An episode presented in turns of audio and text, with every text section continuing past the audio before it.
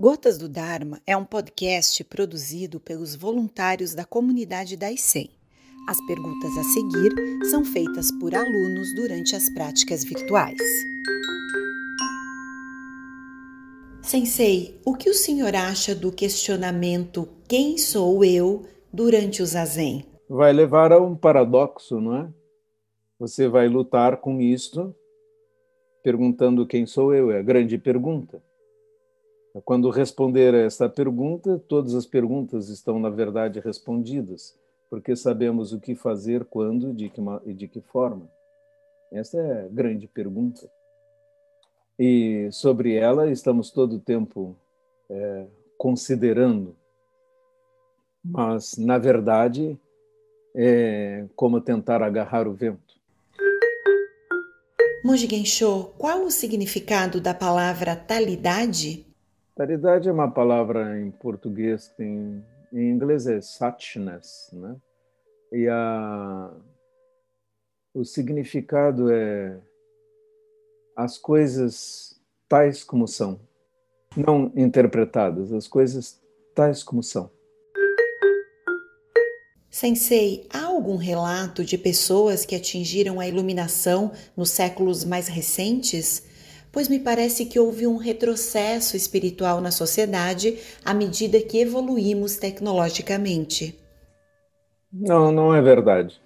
A iluminação, o despertar está disponível para todos, a cada momento.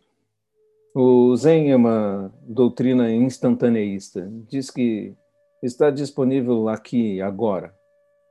E várias vezes já tive a experiência de ouvir relatos de despertar, pelo menos em seus estágios iniciais, pequenos despertares, kensho, como chamamos, né, de alunos nossos aqui do Daisen. E isto não é em absoluto uma coisa infrequente e, portanto, eh, todos podemos diligentemente praticar, esperando iniciar o caminho do despertar, que tem muitas graduações, tem muitos graus, mas podemos colocar nosso pé no início do caminho, o que permite sempre ao professor dizer: Que bom, agora você não precisa acreditar em mim, não é? Você não precisa mais acreditar em mim, você já tem uma experiência. Então vamos prosseguir aprofundando-a. Sensei, a vacuidade não vazia seria o Dharmakaya? Esse conceito dos três corpos de Buda, Dharmakaya, Sambhogakaya, Nirmanakaya, é uma divisão que podemos uh, olhar como didática, não é? Sendo Dharmakaya a grande tela no qual tudo pode surgir.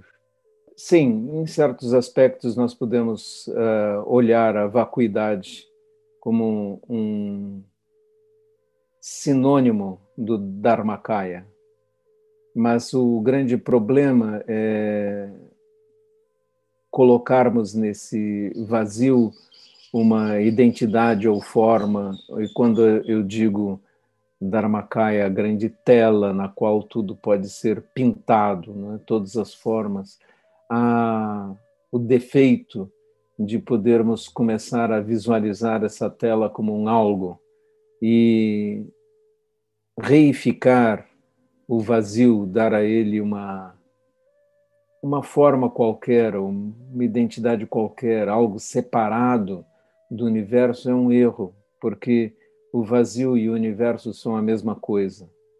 Nós e o vazio somos a mesma coisa. Existe uma identidade entre absoluto e relativo. Não podemos separar as coisas e todas as divisões didáticas têm certos defeitos, assim como as analogias. Não podem ser olhadas como soluções finais do ponto de vista filosófico. Monge Gensho, falamos de uma vacuidade não vazia, mas não a conhecemos diretamente, só imaginamos. E essa imaginação é uma retórica explicativa do vazio. isso não nos atrapalha? Se atrapalha você, não pense a respeito, não há nenhuma necessidade de explicarmos isso, você só tem que experimentar. E, portanto, faça zazen sem raciocinar a esse respeito, porque enquanto estiver raciocinando não pode compreender mesmo, não é? Isso é uma experiência direta, não?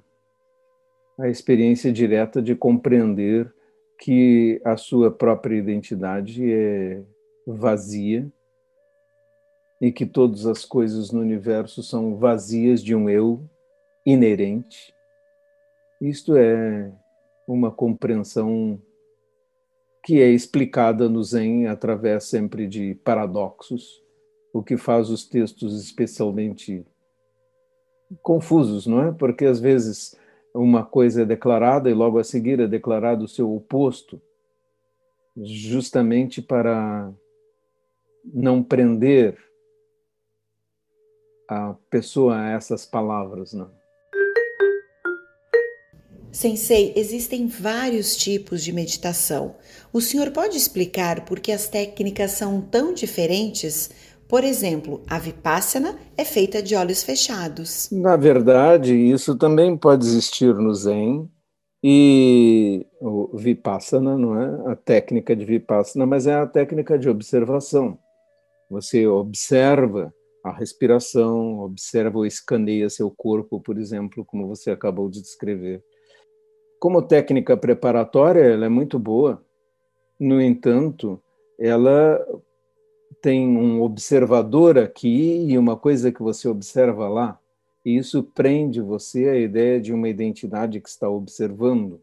Eu aqui e as coisas externas lá. Até mesmo eu aqui, meu pé, que está lá e que não é necessariamente eu, tanto que eu posso amputar meu pé e continuo me sentindo eu. Então, meu eu não estava no meu pé, não é? Assim sendo, a técnica de Vipassana encarada no Zen como uma técnica preparatória e não como o Shikantaza, ou apenas sentar-se sem objetivo e abstraindo todas essas, essas abordagens graduais. Uh, temos pelo menos 42 técnicas de meditação diferentes descritas nos sutras. E Shikantaza, que usamos predominantemente no Zen, é um pouco difícil, é, não é uma abordagem gradual. E por isso chamamos o Zen também de caminho direto. É muito uma questão pessoal de como você progride na prática. A maior parte das pessoas passa anos uh, tentando chegar aos primeiros estágios de Dhyana. Vou fazer algumas palestras sobre os estágios de Dhyana, ou os estágios meditativos, para que nós possamos entender melhor. Sensei, podemos dizer que todos somos parte do universo ou que todos somos um só? Podemos dizer as duas coisas, né? Somos todos um só, somos todos parte do universo. Nos sentimos neste momento indivíduos separados, mas é, do ponto de vista do Zen, uma das ilusões, uma ilusão muito persistente.